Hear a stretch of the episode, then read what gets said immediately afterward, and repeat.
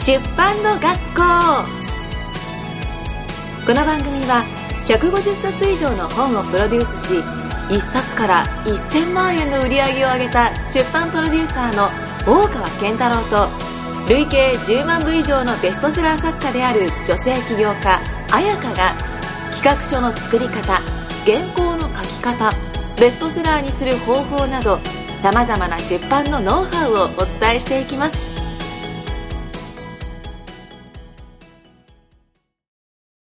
えーでは皆さん、こんにちは。こんにちは。えー今回はですね、えー電子書籍を出すメリットということでですね、えーブランディングについてお話をね、えーしていきたいと思います。はい。で、今回もですね、えー私、彩香とお出版プロデューサーの大川さんと一緒にお話をしていきたいと思いますので、どうぞよろしくお願いいたしますお。願いいたします。えーそれでは早速ですけれども、おまあ、電子書籍を出す、まあ、メリットとしてね、まあ、ブランディング。はい。これ結構大きい部分だと思うんですけども、はい。うん、実際その、まあ、メリットのブランディング、まあ、どうしてね、電子書籍がブランディングにいいのかっていうところをね、えーまあ、お聞かせいただければと思うんですけども、いかがですかね？そうですね。あのーまあ、あの、本って、まあ、本屋さん行かれたことある方、まあ、たくさんいらっしゃると思うんですけど、あの、まあ、本屋さんに行って、まあ、本を買います、まあ、手に取りますと。で、かまあ、買って、こう、全部読んだ時に、その人のことをいろいろ知るわけじゃないですか。うんうん。まあもちろんその、今まで読んだ本って、あの、もともと知ってた人もいると思いますし、全く知らなかった人もいると思うんですけど、全く知らなかった人でも、その本を全部読むと、あ、すげえとか、あ、うん。こんな、こんな書けるんだとか、結構もう見方がガラッと変わると思うんですよね。うんうん。で、例えばその人の、えっ、と、が、まあ例えば、ブログやってたらブログ読んだりとか、まあ、テレビに出たらテレビ見見ちゃうとか、うんうんまあ、その人が発信する情報とかをチェックすることもあると思うんですよね。うんうんで、どんどんどんどんこうファンになっていくっていうことがあると思うんで、まあその本出すと、まあファン、まあファン化というか、えー、とも言いますし、まあ知名度もどんどん上がっていくんですよね。うん。まあちょっとは話がまた 広がっちゃいそうなんですけど、知名度が上がるって話するとまたあれなんですけど、そうですね。はい。うんうん。まあそうですね。でもね、あの、おっしゃっていただいた通りですね。本当に、うん、やっぱ本、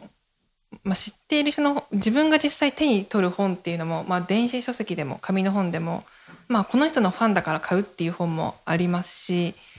うん、まあそのことについて知りたいから買って、著者のこと知らないっていう場合も、まあ半々ぐらいだと思うんですよね、私も。はい。実感値としては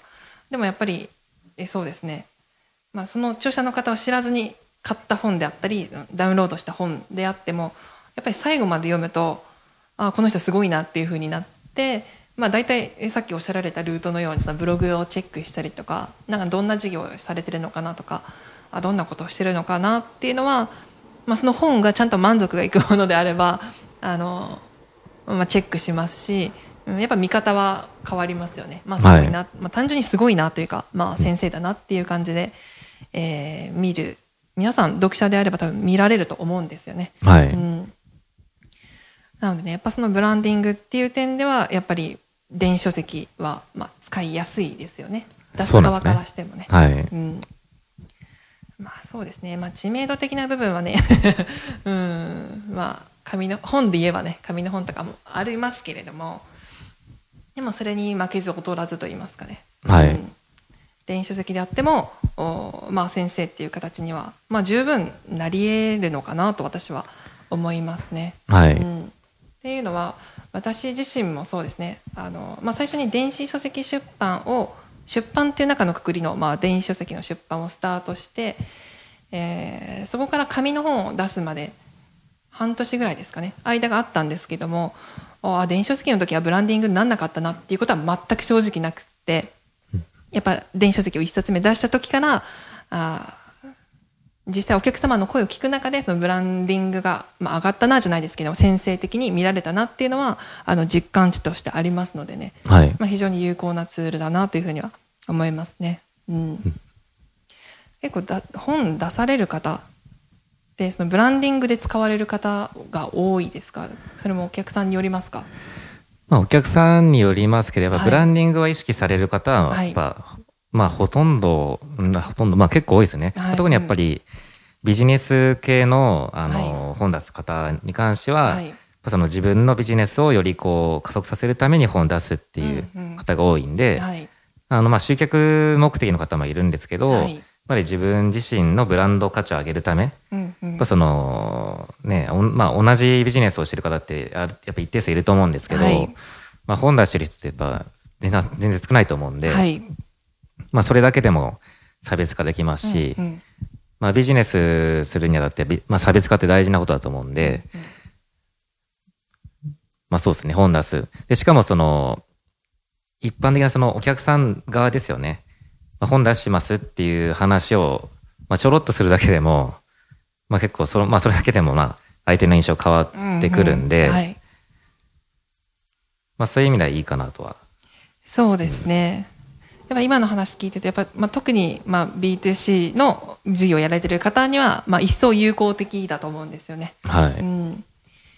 そうですね。で、やっぱその、まあ、本を出しているっていうこともすごいですし、いや、私とかその、その場でこう、お会いしたタイミングだったりとか、まあ、お客さんもそうですけども、あの、本当に自分の本がこう、Amazon で検索した画面を見せるじゃないですけども、はい。まあなんかよくある、まあ、ビジネス系だと何かねノウハウを伝えたりする時も、まあ、PDF を渡すとかね。なんかいろんな手法があるんですけど動画を渡すとか、はい。でもやっぱ Amazon 載ってる画面付き画面付きといいますか、まあ、こうやって、えープロフィール欄に Amazon で本出してますよみたいに載るだけで、まあ、全然変わってきますね印象が。はい。それは自分がビジネスやる前にもそういう印象を抱いていたなっていうふうには思いますね。はい。うん。出出版してるすごいな、まあ、アマゾンから本出してるっていうふうに一般じゃ思うんですよね。そうですね。思います一ね。般的な見方では思うんですよね、そうなんですよね。だからそこはすごく大きいので、まあ、実際出されてる方はブランディングで出す方がほとんどって言った通り、まあ、集客目的もそうですけどももう必然的にブランディングもついてくるっていうイメージですよね。ブランディングを上げるためにっていうのもついてくるっていう感じですね。はい。うん、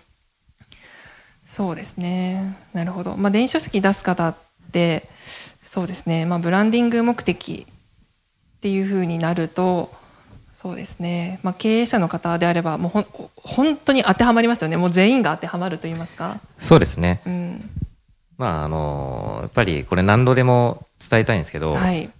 何度でも伝えたいんですはい、けど、何度でも伝えてください。重要なところですね。そうですね。先生と読者の関係、はい。で、えっ、と、まあ、やっぱあの、例え話をして好きなんですけど、まあ、はいあの、医者と患者の関係を築けるんで、はい。もうこれが本当に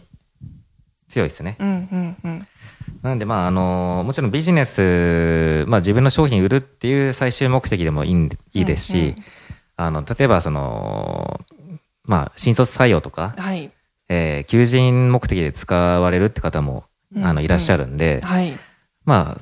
そうなるとやっぱ就活生とか、うんうんあの、やっぱ本出してる社長と、まあ、本出してない社長って全然やっぱイメージ違いますし、うんあとはその会社を知る上で、まあ、やっぱ社長ってどんな人か気になると思うんですよね。はいで、その社長が本を出してたらやっぱり、まあ、まず読みますし、うんうんでそまあ、そその会社とか社長の人柄を知った上で、まあ、どうするか。で内定をいくつかもらってる中でどの会社選ぶかってなった時に、やっぱりより知ってる方、より好感を持ってる方を選ぶ人が多いと思うんで、はい。まあそういう意味でもその就、まあ、求人というか、えー目的で出す方も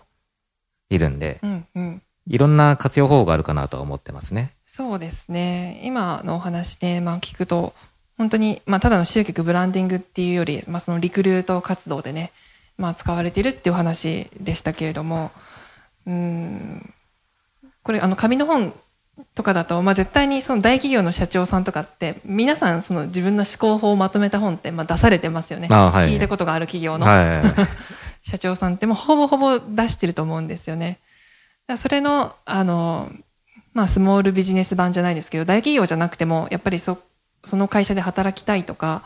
えーその社長と一緒に仕事がしたいとかって、まあ、何かしらの理念に共感してね、あの、仕事を選ぶ、その会社を選ぶっていうところになってくるので、うん、やっぱりそれはね、うん、まあ、出した方が、まあ、いいっていうところですよね。そうですね。私自身もですね、まあ、その自分の商品を売ったりっていうことももちろんありますけどもやっぱり一人で仕事をするには、まあ、どんなスモールビジネスでもねあのやっぱり限界があるんですよね でその中でやっぱりね、本を読んでくださって、まあ、電子書籍であっても紙の本であってもやっぱり一緒に仕事をしたいと思ってくださる方がねあのそういう大々的な新卒採用とかとはまた違いますけども一緒にお仕事しようとかねあの言ってくださる方がやっぱりそれをきっかけで増えたりとかえっ、ー、と、まあ実際に大川さんもね まあ電子書籍を、まあ、出して繋がったじゃないですけども、はいはい、まあそれをきっかけにこうしてお仕事を一緒にしたりっていうこともね、あるんですけども、まあリクルート活動や、まあビジネスパートナーを集めたりするときにも、あの非常に有効な手段になってくるのかなと思いますよね。はい。はい、うんそうですね。やっぱブランディングはね、本当皆さん課題だと思うんですよ。そうですね。うん。あの、ね、企業の経営者さんもそうですし、まあ、ちっちゃいね、ビジネスをやられてる方もそうですけども、もう結局、最終的に、まあ、選ばれる自分にならないとダメなんですよね。はい、うん。さっき言ったその先生化されるってなっても、うん、先生と生徒、うん、医者と患者っていう関係に、まあ、どうやってなるかって言った時に、まあ、みんなと同じことをやっていては、まあ、結局ダメなわけであって、はい、うん、でも電子書籍であれば、うん、本当は誰でも出せるわけであって、はい、やるかやらないかの選択肢っていう中で、まあ、やれた人は強いっていうことですよね。その分野においてね。はい、うん、なのでやっぱそこはね、まあ、ブランディングアップは、まあ、自分のファンを作るためっていうのもそうですし自分の会社のブランドを上げるためっていうところでも、うん、非常に役立つのかなと思いますね。はい、うん結構事例としてというか、まあ、皆さんほとんどねあのビジネス系の方が多いというお話でしたけれども、はい、おまあ、実際出してみてのお客様の好意的なところですけれども、はい、まあ、ブランドが上がったといいますか、はい、あのまあ、出してよかったよとかなんかどんなお声いただきますか？例えばその、まあ、求人だと、うん、まあ、ベンチャー企業たくさんあるじゃないですか。はい、でいろんなまあ求人サイトを載っけると思うんですけど、例えばその求人サイトにあの、こう、自分の本、あの、こういう本出してますよっていう、はい、乗っけるだけでもだいぶ他の求人に比べたら、こう変わってくると思うんですよね。うんうんはい、やっぱり、求人ってめちゃめちゃ多いんで、はい、で、しかも同じ業種、うんうん、あの、の会社もいっぱいあるんで、結構小さい会社ほど社長のなんか人間性というか、うんうん、あの、なんていうんですかね、カラーって大事だと思うんですけど、まあそれやっぱり本出してるかどうかやっぱりそのベンチャーの社長でも全然本出してない人いっぱいいるんで、うんうん、そういうのでこう差別化して、はい、まあたくさんの求人を得たっていう人は、まあ、何人も知ってますね。ああすごいですね。うん、うんうんやっぱりそういう事例聞くとね、うん、まあ出せるものは出しとこうっていう感じになりますけどね。はい。うん、あそうなんですね。